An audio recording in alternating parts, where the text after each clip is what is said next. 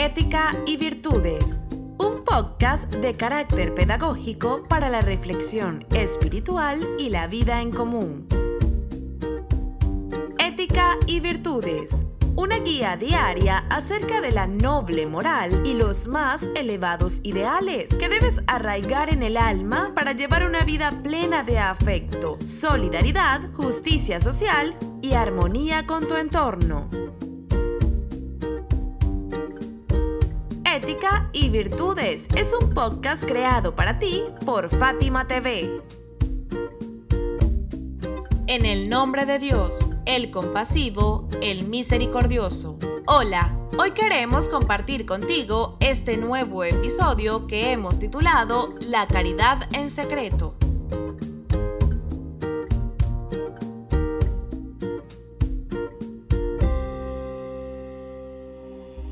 Dios es el más generoso de los generosos, dijo el profeta del Islam. La paz y las bendiciones sean con él y con su familia. Sin embargo, la generosidad del ser humano es una virtud que a Dios le place. Por esta razón, será resucitado todo aquel que ofrezca su vida a las buenas acciones, a la caridad, la piedad y la misericordia, pero sin presumir de ello en cuanto a la caridad en secreto, el Sagrado Corán señala en la Sura 2, la vaca, Aleya 271. Si hacéis caridad abiertamente, eso está bien, pero si la ocultáis y dais a los más necesitados, eso es lo mejor para vosotros, y servirá de compensación por algunas de vuestras malas acciones, y Dios está informado de lo que hacéis. De acuerdo con este versículo, repartir bienes de forma abierta y pública es una acción bondadosa que será recompensada en el más allá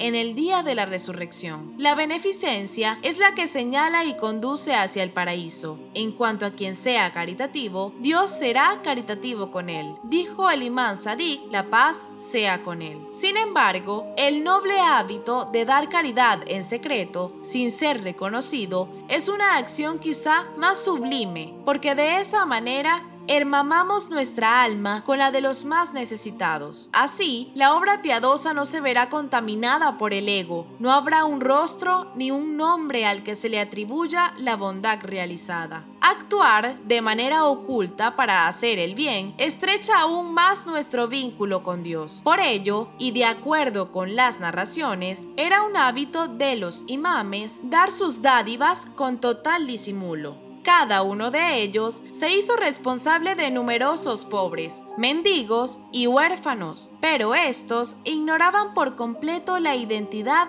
de su benefactor. Sobre el imán Sayak, la paz sea con él, se narró que daba en abundante caridad en secreto y que su cuerpo estaba muy maltratado por el pesado saco donde llevaba la comida que distribuía a los pobres. Al fallecer, durante el baño ritual, se apreciaron en sus hombros heridas y callosidades parecidas a las que tienen los camellos como consecuencia de las abrumadoras cargas. Cuando le preguntaron a su familia qué son esas marcas, dijeron, es por cargar los alimentos que por la noche llevaba a las casas de los pobres. A pesar de semejante sacrificio y del bienestar causado a tanta gente necesitada, el imán nunca hizo alarde de ello, ni recibió elogio o recompensa por su caridad y benevolencia solo anhelaba complacer y aproximarse a Dios, observando y cumpliendo el sagrado Corán. Sura 2, la vaca, Aleya 12 y 2.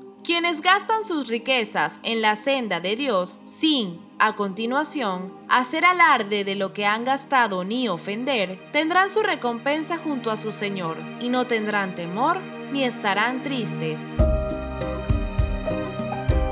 hemos llegado al final de este episodio. Nos despedimos de ti con profundo afecto y respeto, seguros de que cada día compartirás con nosotros estas enseñanzas que abrirán tu corazón y tu pensamiento. Hasta mañana.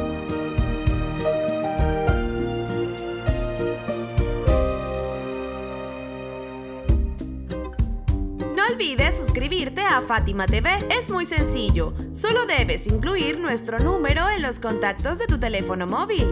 Más 54 938 1539 0737.